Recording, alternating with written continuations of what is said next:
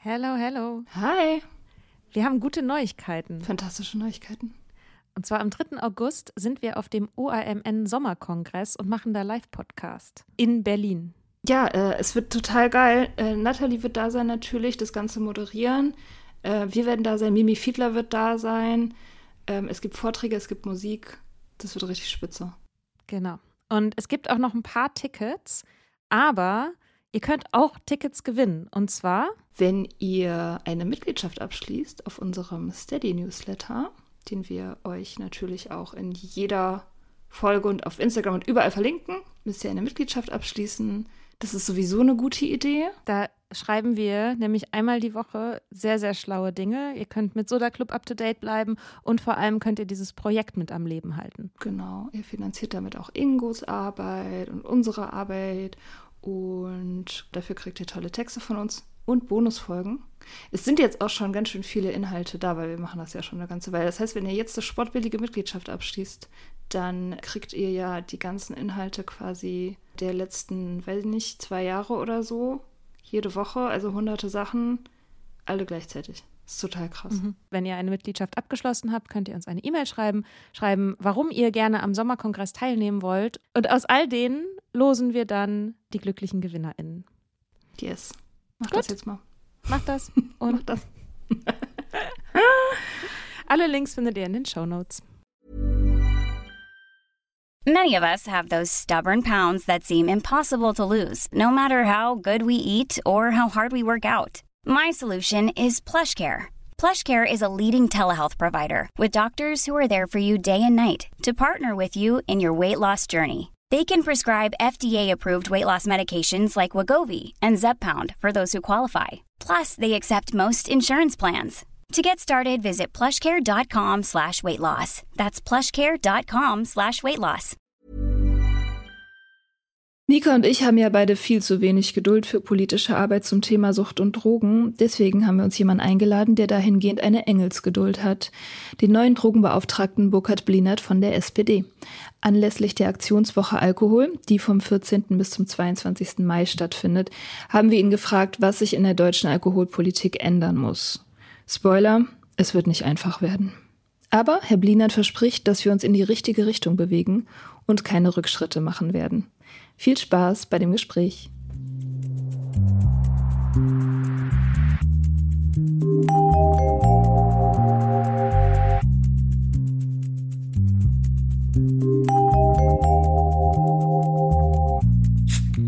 Ja, erstmal, ja, es freut mich total, dass es klappt. Vielen, vielen Dank, dass Sie sich die Zeit nehmen.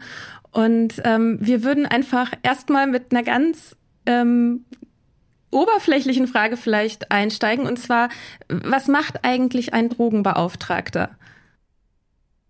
Ja, der Drogenbeauftragte wird ähm, von der Bundesregierung eingesetzt. In dem Fall ernennt der Bundesgesundheitsminister den Drogenbeauftragten. Und ich bin im Prinzip so eine Mittlerfunktion natürlich zwischen Wissenschaft, äh, Forschung, Verbände, Interessensgruppen zur Politik.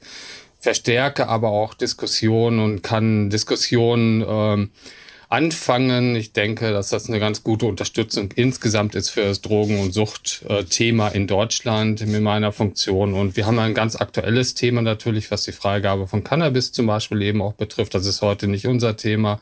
Aber da bin ich natürlich Impulsgeber, Ideengeber in dem ganzen Prozess. Aber also bekommen Sie häufig die Frage so, ja, warum geht das denn nicht schneller, sozusagen? Also inwiefern, ähm, also inwiefern hängen denn zum Beispiel politische Entscheidungen tatsächlich daran, was Sie machen oder sagen oder tatsächlich auch selbst entscheiden?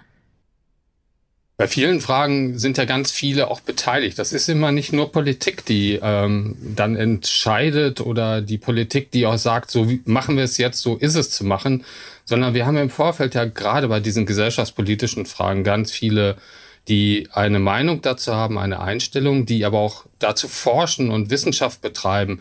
Und all das nämlich immer zusammenzuführen und eine Debatte anzustoßen, eine Debatte ähm, gezielt auch zu führen mit einem Ergebnis, das ist heutzutage eben auch ein sehr komplexer Prozess, den ähm, den ich begleite, aber ein bisschen mehr als begleite, nämlich indem ich Impulse aus der Gesellschaft aufnehme und das umsetze in politische Sprache, damit das hinterher auch tatsächlich eine Entscheidung werden kann oder wenigstens eben auch eine politische Debatte darüber angestoßen wird. Und dann einmal noch direkt anschließend, dann übergebe ich auch gerne an Mia, ist, äh, wie bewerten Sie denn die aktuelle Debatte äh, um Alkohol? Was für Impulse kommen da und wie werden die aufgenommen? Ich glaube, dass ähm, wir in dem Bereich ähm, neben ähm, den Aspekten eben, was äh, für eine Bedeutung hat Alkohol in der Gesellschaft. Äh, für viele Menschen ist es äh, eigentlich ja ähm, etwas, womit sie schon ganz früh in Verbindung geraten. Und ähm, ich habe in ähm, bisherigen Äußerungen dazu ganz stark den Augenmerk auf die gesundheitlichen Aspekte vom Gebrauch, aber auch vom Missbrauch von Alkohol ähm, Wert gelegt und ähm, darauf hingewiesen. Und das hat tatsächlich eben ja auch zu einer gesellschaftlichen, ja, kleineren Debatte ja auch geführt. Ich glaube, das haben ganz viele wahrgenommen, was ich dazu gesagt habe. Und das war auch mein Sinn und mein Zweck in der Frage. Ähm, warum denken Sie, ist es so schwierig, ein Werbeverbot für Alkohol durchzusetzen, wohingegen das bei Zigaretten ja eigentlich ähm, gar nicht mehr diskutiert wird, dass es sinnvoll ist? Warum ist das so ein Problem bei Alkohol?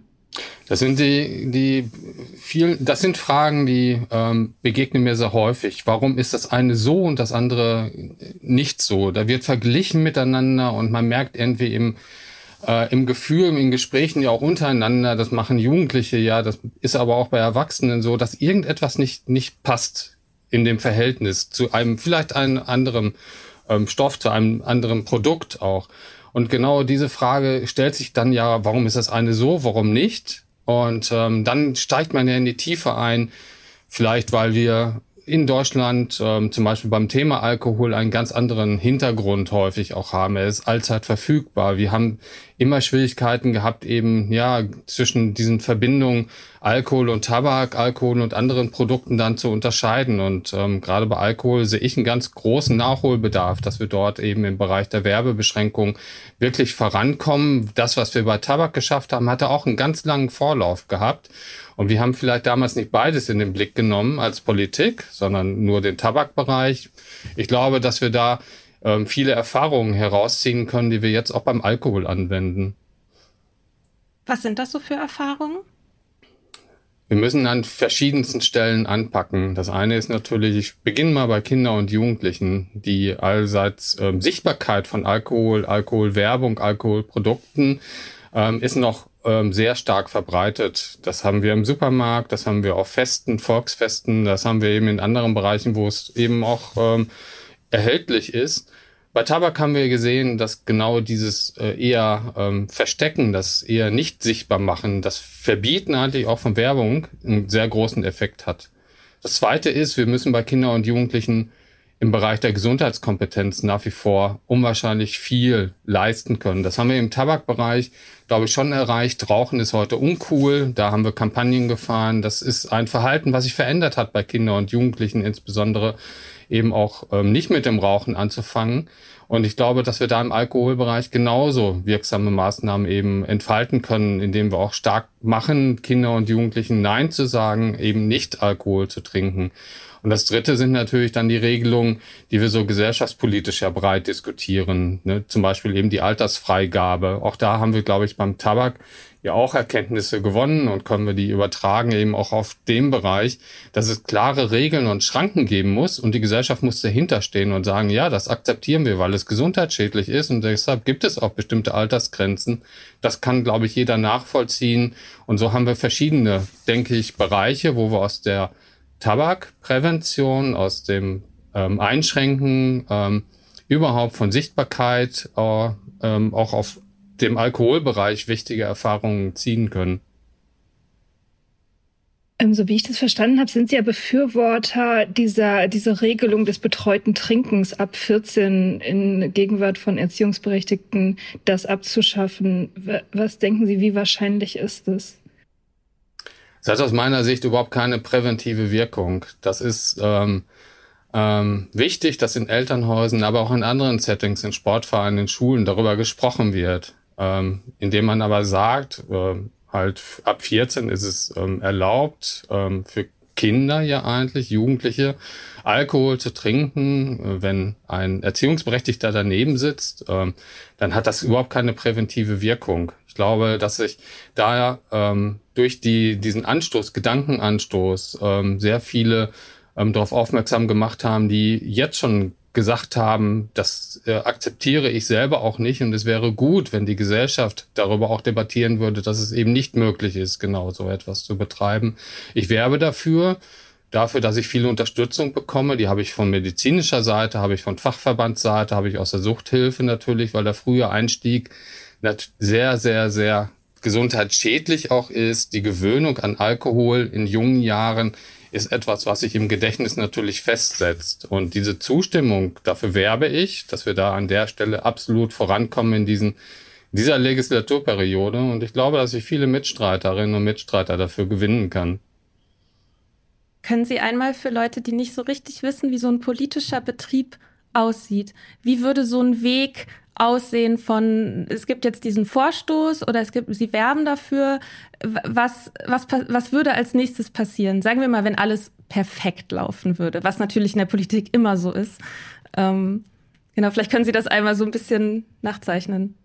Ja, das ist, Politik äh, funktioniert immer so, wie es im politischen Lehrbuch auch drinsteht. Äh, man hat eine Idee, man sammelt Mehrheiten und Mitstreiter dafür und äh, wenn man die noch nicht hat, dann muss man eben mit starken Argumenten werben. Und starke Argumente sind immer ähm, in der Politik, wenn wir Zahlen haben. Wir sind alle irgendwie doch ein bisschen Zahlen verliebt, aber Wissenschaft drückt sich auch eben in Statistiken, in Forschungsergebnissen aus. Das ist zum einen natürlich die empirische Forschung, das ist dann die evidenzbasierte Forschung, welche Effekte haben eine bestimmte Maßnahme auf Verhaltensänderung. Dann kommt dann eben Soziologie oder Psychologie oder andere Professionen ins Spiel.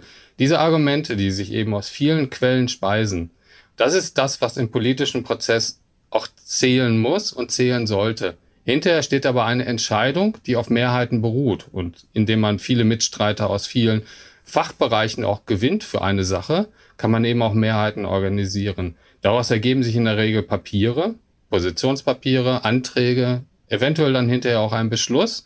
Der Beschluss, der eben tatsächlich dann dazu führt, dass wir zum Beispiel eben bestimmte Änderungen eben auch vornehmen in verschiedensten Gesetzen, die eben dann auch angesprochen worden sind in dem Bereich und durch diese Änderungen schaffen wir Rahmen. Und in diesem Rahmen kann sich dann eben auch Gesellschaft wieder sicher bewegen, weil der Gesetzgeber gesagt hat, so oder so sieht es aus. Das wäre der idealtypische Weg natürlich dahin.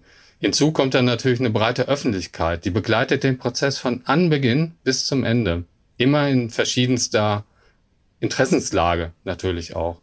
Und das ähm, ist natürlich das, wo, wo ich dann immer sage, wir müssen viel miteinander reden, viel kommunizieren, auch viel erklären, warum ist es so, warum geht es eben vielleicht manchen nicht schnell genug, bestimmte Änderungen, warum brauchen manche Sachen eben ein bisschen länger auch, damit wir eben diese Mehrheiten, dieses Mitnehmen, wie man immer sagt dann, wir müssen die Menschen mitnehmen auf dem Weg hin zur Entscheidung eben auch tatsächlich zu einem Ergebnis bekommen. Beispiel zum Beispiel der Atomausstieg in Deutschland hat 20 Jahre gedauert. Und so lange hat eine gesellschaftliche Debatte auch gedauert, damit akzeptabel war, eben welchen Weg gehen wir. Wenn man dann stehen bleibt, reicht das nicht aus, sondern wir müssen dann wieder weiter anfangen, eben über andere Konzepte ja nachzudenken. Und das läuft häufig parallel, damit immer klar erkennbar ist, das, was ich verlange eigentlich vom Staat, ist mir Sicherheit zu geben und Verlässlichkeit zu geben, auch in den Entscheidungen, die getroffen werden. Und genau dafür denke ich, kann ich stark werben in dieser Legislaturperiode, um im Bereich des Alkohols zum Beispiel eben auch Maßnahmen mit auf den Weg zu bringen, anzustoßen, Diskussionen anzuregen. Das heißt, wir erwarten sozusagen, irgendwann wird es einen Antrag geben, der dann in einem Ausschuss beraten wird und dann kommt er in den Bundestag. So? Wir werden viele Diskussionen führen, wir werden immer viel werben um Zustimmung und Unterstützung. Und ich werde das bei den Fraktionen, bei den Parlamentariern machen, weil die sind letztendlich, die ja Gesetze machen. Das ist die Gewaltenteilung in Deutschland. Und insofern bin ich mit vielen im Gesprächen und wir überlegen über mögliche Wege eben, wie man das erreichen kann, was wir uns dann gemeinsam vorgenommen haben, wenn es ein gemeinsames Ziel ist. Der Koalitionsvertrag gibt ja einen bestimmten Rahmen vor und den versuche ich jetzt inhaltlich hier auch zu füllen und auszugestalten. Und da bin ich in Gespräch mit ganz vielen. Ähm, Ich würde gerne was zu der nationalen Strategie fragen. Also quasi die Strategie, wie wird mit äh, Drogen in der Gesellschaft äh, umgegangen. Und da hab, hat mich natürlich interessiert, was da zu Alkohol drin steht. Und äh, da steht ein Satz drin, mit, über den ich super gerne mit Ihnen reden würde. Und zwar, Prävention zielt grundsätzlich darauf ab, Missbrauch und Abhängigkeit zu verhindern, ohne dabei den Genuss von Alkohol in Frage zu stellen. Können Sie uns das erklären? Ja, die nationale Drogenstrategie von 2012, die ist ja schon ein paar Jährchen mittlerweile alt. Ich glaube, dass es auch ein Widerspiegeln ist von gesellschaftlichen Debatten damals, die eben in einer Strategie einen Punkt gefunden haben. Ich glaube, daran macht sich deutlich, dass wir den Satz heute nicht mal so formulieren würden. Ich würde auf jeden Fall wahrscheinlich Einspruch erheben, dass der Satz dann verändert wird und anders wahrgenommen wird, weil dahinter steckt noch ein altes, auch mittlerweile überkommenes Bild. Und insofern haben wir diese Strategie, die bietet aber trotzdem darüber hinaus wichtige Anhaltspunkte, eben worauf man sich verlassen kann, was deutsche Drogen- und Suchtpolitik ausmacht. Aber wir werden, glaube ich, gerade jetzt, und dafür stehe ich ja für einen Paradigmenwechsel in der deutschen Drogen- und Suchtpolitik, auch merken, dass diese Strategie auch zu überarbeiten wäre im Laufe des Prozesses. Das ist so ein lebendiges ähm, Wesen jetzt auch, wo wir, glaube ich, alle insgesamt dran arbeiten werden. Und diese Formulierung, die sie sich da rausgesucht haben, ist vielleicht ein exemplarisches Beispiel tatsächlich eben, wie notwendig es ist, auch die nationale Drogenstrategie jetzt auch mit anzupacken und ähm, auch weiterzuentwickeln. Ob man das in dieser Legislaturperiode schafft, weil Strategien sollen ja auch längere Zeit eigentlich Bestand haben. Die jetzige gilt schon seit zehn Jahren. Und die neue, das, was wir aufstellen, soll ja auch wieder länger gelten. Deshalb muss man sich dafür sorgfältig auch Zeit nehmen. Und ähm, das denken wir ein bisschen mit auch. Aber das ist eben tatsächlich das, was Sie da herausgepickt haben an der Stelle zum Beispiel eben, wo wir heute sagen, jetzt sind wir schon weiter. Das können wir doch getrost auch ändern. Wie würde es, also wie würde das denn dann aussehen heute? Also wie sieht dieser Paradigmenwechsel aus? Von wo kommen wir und wie ist es, wie, wohin geht es? In welche Richtung? Eins, was ja deutlich wird, ähm, durch das, was der Koalitionsvertrag formuliert hat. Und deshalb ist der wirklich sehr, sehr, sehr wichtig. Er formuliert erstens Aufträge in der Drogen- und Suchtpolitik. Das haben wir in den letzten Jahren viel, viel weniger gehabt. Da kamen die Anstöße aus vielen Seiten, aber im politischen Raum war die Offenheit nicht da, sich mit allen Themen auseinanderzusetzen. Und da gibt es jetzt Anhaltspunkte und das ist schon mal etwas Wichtiges, weil man dadurch sieht, Drogen- und Suchtpolitik wird als Aufgabe verstanden. Das ist ein Blickwinkel, der sich stark verändert hat. Ich definiere ihn ganz stark aus gesundheitlichen Gründen heraus. Wir schaffen es heute immer noch nicht, ganz viele, die Probleme haben, missbräuchlichen Konsum haben, mit verschiedensten Stoffen halt, die Hilfe auch zuteil werden zu lassen, die sie brauchen, damit sie ein selbstbestimmtes Leben vielleicht auch ein bestimmtes Leben mit der Droge führen können, nicht allein ohne die Droge. Das ist etwas, was wir in der Vergangenheit häufig nicht hatten. Da haben wir immer gesagt, erstmal die komplette Abstinenz, dann geht es irgendwie weiter. Heute sehen wir das kompletter, nachhaltiger vielleicht auch, weil wir das Soziale, das Soziale in den Mittelpunkt ja auch stellen. Die Teilhabe am gesellschaftlichen Leben kann auch mit der Droge möglich sein. Deshalb ist für mich ein ganz starkes Moment auch, dass wir da weiterkommen und auch die Unterstützung auch bieten, zum Beispiel in der Substitutionstherapie und dort auch Hilfestellungen leisten. Und das dritte vielleicht, das große Thema, was ja heute nicht Thema ist, aber die Frage, wenn wir etwas neu regulieren, in die Regulierung von Cannabis einsteigen, dann ist das ein Richtungswechsel in der deutschen Drogenpolitik, der das, glaube ich, am stärksten symbolisiert. Für mich steht da tatsächlich das Schutz und der Gesundheitsschutz im Mittelpunkt und nicht die Strafe.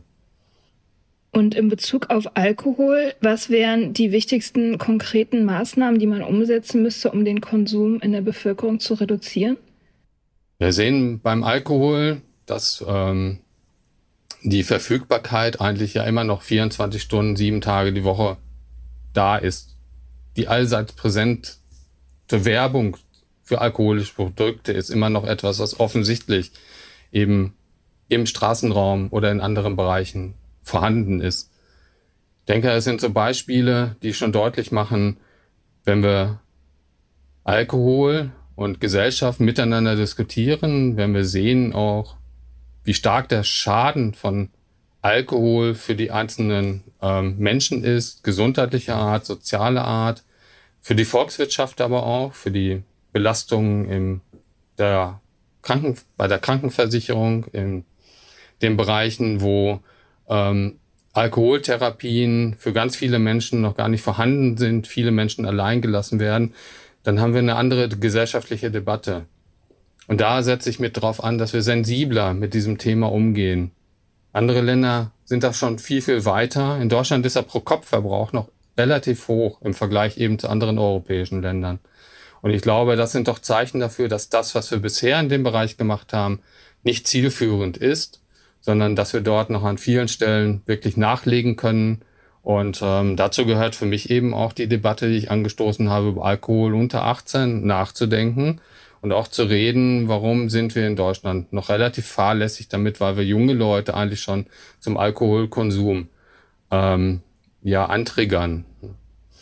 Und das ist ja auch noch relativ günstig. Ne? Also Schottland hat ja vor einigen Jahren eine einen Mindestpreis für Alkohol beschlossen und das zeigt offenbar auch schon Wirkung. Wie ähm, finden Sie das? Ja, diese Maßnahmen in anderen Ländern schauen wir uns natürlich eben auch an. Und die Erkenntnisse, die wir daraus auch ziehen können, ist ja dann hier auch als Frage zu formulieren, ist das etwas, was wir auch uns in Deutschland vornehmen müssen, zum Beispiel eben halt die Werbung von ganz billigem Alkohol in den Wochenendbeilagen von Supermärkten ist ja etwas, ähm, wo, wo es ja eigentlich ähm, ähm, aus meiner Sicht ähm, müsste man darüber eben auch ganz stark nachdenken, irgendwie ist das denn tatsächlich das Highlight des Wochenendes, ob ich meine Flasche Spirituosen eben für unter fünf Euro in Deutschland bekomme. Und andere Länder machen das über diese Preisgestaltung natürlich. Bei Tabak haben wir gesehen, dass ja die massiven Steuererhöhungen massiv auch zu Einbrüchen geführt haben im Konsum auch. Und eindeutig darauf zurückzuführen ist, dass die Preisgestaltung dort einen ganz wesentlichen Beitrag dazu beigetragen hat. Hm, das war ja auch in der, in, in der Alkopop-Debatte, war das ja auch so, ne? Dass da wurden die Steuern für ein spezielles Produkt sozusagen erhöht und der Konsum ist damit, damit war es uninteressant sozusagen. Ne? Ja, wenn man in der Debatte mit, ähm, mit, mit solchen Beispielen auch kommt, dann ist es für viele nachvollziehbar, dass Maßnahmen, die getroffen werden, auch eine Wirkung entfalten. Ich führe mal gerne dieses Beispiel an, eben wo ähm, wir in Deutschland über eben das Rauchverbot gesprochen haben und alle haben gedacht, irgendwie, das ist ja der Untergang der deutschen Kneipenkultur und ähm, wir haben doch gesehen, wie schnell und anpassungsfähig Menschen sind, wenn es um solche Veränderungen tatsächlich gehen, ohne denen etwas zu verbieten. Der, nach wie vor dürfen die Menschen ja rauchen, aber das bewusstere Rauchen nicht an Orten da, wo viele Menschen sind, aus dem öffentlichen Raum herauszudrängen, führt ja doch tatsächlich eben auch zu ähm, einem Schutz von Nichtrauchern. Und ähm, insofern ist, glaube ich, der Mensch wirklich ähm, lernfähig und anpassungsfähig, gerade was solche Sachen betrifft. Ähm, Sie hatten vorhin auch angesprochen, dass es äh, für viele Menschen, die eine Suchtproblematik entwickeln, was ja bei uns beiden sozusagen der Fall ist, also bei mir und bei mir so, wir waren abhängig und sind es jetzt nicht mehr, ähm, beziehungsweise haben aufgehört zu trinken. Und ähm, ich muss auch sozusagen aus eigener Erfahrung sagen, dass ich nicht so richtig wusste, wo ich hin sollte mit meinem Problem. Ich war noch nicht, meine Hände haben noch nicht gezittert, ich habe noch keinen Job verloren, aber ich war irgendwo, ich war irgendwo so dazwischen. Ähm, können Sie dazu was sagen, sozusagen, wo, inwiefern wir da auch Angebote ausbauen müssen für Menschen, die sich sozusagen in dieser Grauzone befinden, bevor sozusagen alles auseinanderbricht? Die Möglichkeit zu haben, darüber zu reden, ist unwahrscheinlich wichtig und die Möglichkeit muss nicht darf nicht stigmatisiert sein. Also man darf nicht von vornherein schon zum Patienten oder Patientin gemacht werden, äh, wenn man das Gefühl hat, irgendwie ähm, habe ich vielleicht ein, ein beginnendes Problem oder es rutscht etwas weg. Das, was, was wegrutscht, ist ja eigentlich nicht jetzt der Alkohol, was das dann im Einzelnen zu Beginn ausmacht. Meist sind das unsichere Lebenssituationen. Vielleicht gibt es Probleme in der Familie, in der Schule, im Umfeld, vielleicht bei jungen Erwachsenen auch finanzielle Probleme. Und dadurch gerät etwas ins Rutschen. Und man sucht ja etwas, wo man Halt findet oder eine Sicherheit findet oder vielleicht irgendwie das Gefühl, dass etwas hilft. In den womit ich gerade herausgefordert werde. Und in diesen Graubereichen tatsächlich, ähm, glaube, da kann, da müssen wir schauen, dass wir da zu Beginn schon schauen eben, dass Menschen stark sind, dass Menschen immer wieder Sicherheit auch empfinden. Das gilt für ganz viele soziale Bereiche eben auch, dass diese Unsicherheit mit Situationen nicht fertig zu werden gemildert wird, dass es Unterstützung in dem Bereich schon gibt. Das hat erstmal mit der eigentlichen Droge nichts zu tun. Aber dann, wenn es auch in dem Bereich problematisch wird, darf es nicht sofort zur Stigmatisierung führen. Es muss da niederschwellige Angebote geben, die auch die anderen Fragen mit behandeln, mit im Kontext haben. Deshalb ist es, glaube ich, ganz, ganz wichtig, dass wir in diesem Beratungs- oder in diesem Settingsbereichen offener über solche Fragen auch reden. Das bezieht sich nicht allein nur auf Alkohol, sondern eben auch auf andere ähm, Substanzen. Und ähm, dieser ganzheitliche Ansatz, denke ich, hoffe ich auch, ähm, dass der eher bei Kindern und Jugendlichen, bei jungen Erwachsenen jeweils in ihren Fragen in ihren, ob es am Arbeitsplatz ist oder ob es im Sportverein ist, ähm, dann doch eher hilft, ähm, dass man dort Halt und Unterstützung eben auch geben kann, ohne dass man das nur auf das Problem Alkohol hinterher reduziert und was sich daraus ergibt.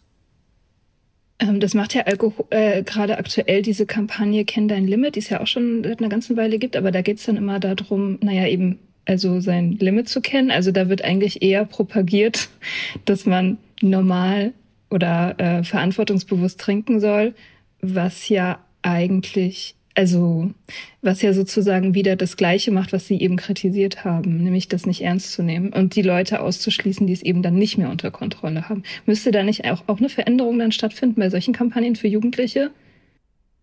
Also ist bei der, bei der Sprache mit dem, was wir verwenden, werden wir ja sensibler. Ich glaube, es ist auch ganz gut, so dass wir das äh, immer wieder unter ähm, dem Gesichtspunkt evaluieren. Ist es tatsächlich noch zeitgemäß? Wie entwickeln wir es weiter? Auf der anderen Seite bin ich ja froh, dass wir in der Vergangenheit ja Kampagnen auch mit unterstützt haben, die ja auch bei manchen ja trotzdem dafür geführt haben oder überhaupt dafür führen, dass wir anders über diese Thematik auch reden, weil nicht jeder hat immer den Ort, den Freund oder die Freundin, wo das passieren kann. Wir brauchen genauso gut eben diese Präventionsmaßnahmen. Darunter läuft das ja, wo auch andere mit in die Verantwortung genommen werden. Und durch eine Evaluierung entwickeln sich solche Sachen auch weiter. Wir kriegen neue Bausteine hinzu. Das ist auch gut so bin ja sehr froh darüber, dass sehr viele wirklich mit Empathie auch dabei sind, ähm, gerade in diesen Bereichen auch mit Kindern und Jugendlichen über diese Fragen auch zu sprechen.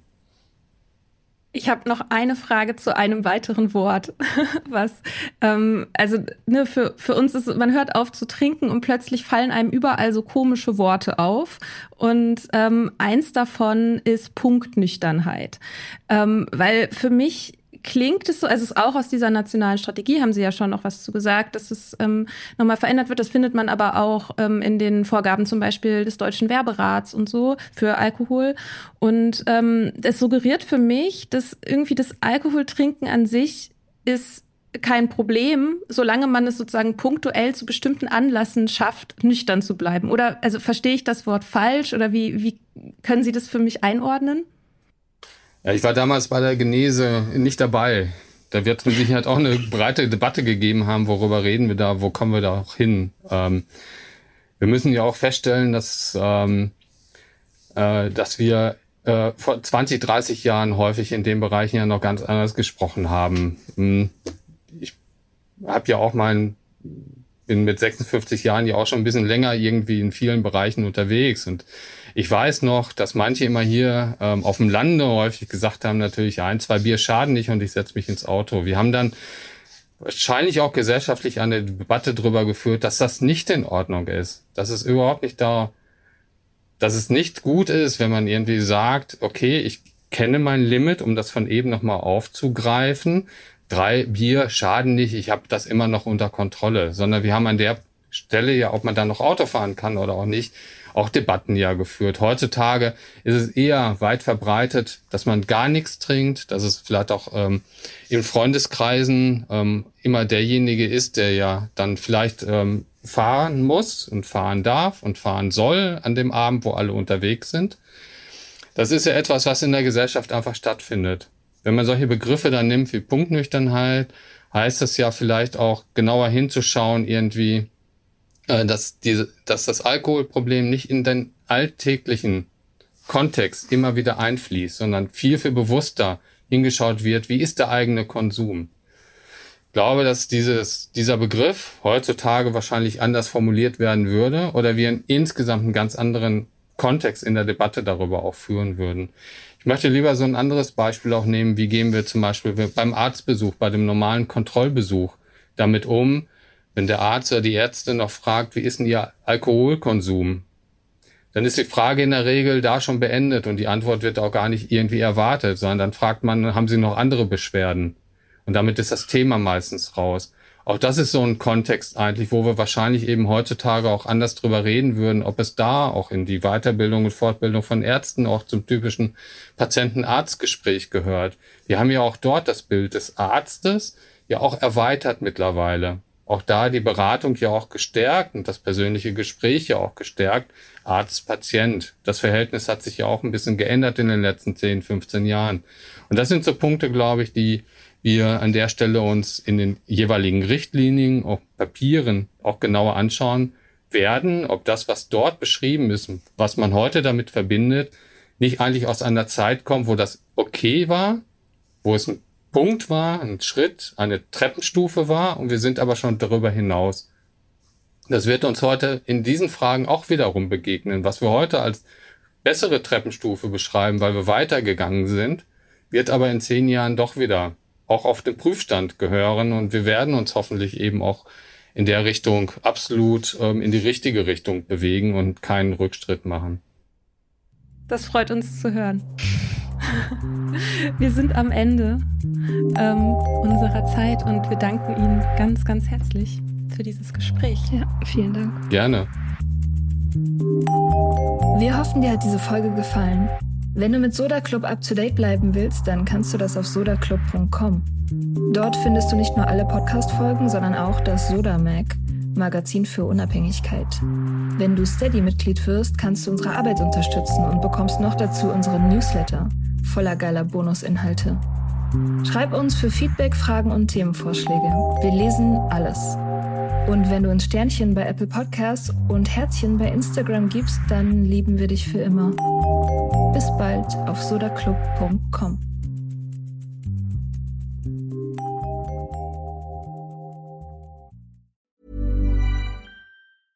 Even when we're on a budget, we still deserve nice things. Quince is a place to scoop up stunning high-end goods for 50 to 80% less than similar brands. They have buttery soft cashmere sweaters starting at $50, luxurious Italian leather bags, and so much more. Plus, Quince only works with factories that use safe, ethical, and responsible manufacturing. Get the high-end goods you'll love without the high price tag with Quince. Go to quince.com/style for free shipping and 365-day returns.